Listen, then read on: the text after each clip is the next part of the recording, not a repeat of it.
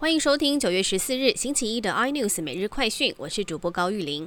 国民党原定由立法院前院长王金平十六号率代表团到厦门参加海峡论坛，不过央视竟称王金平是到中国求和，引发国民党强烈不满。党主席江启臣也要求央视相关人士道歉，否则可能不再出席海峡论坛。但央视并未道歉，党中央最后决议不以政党形式出席。日本执政党自民党今天正式选出新任党魁，由获得三百七十七票的长官菅义伟高票当选。而菅义伟也预计在十六号临时国会的总理大权指名选举当中被选为新任首相，成为第九十九届日本首相。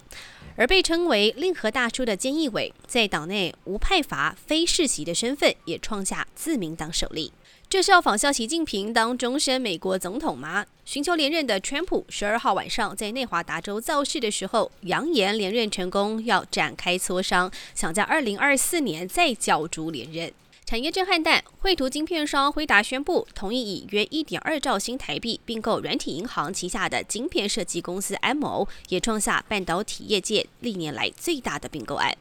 随着美国给出的期限将在十五号截止，中国官方传出宁可让抖音业务在美国市场咬折，也不愿被强迫出售。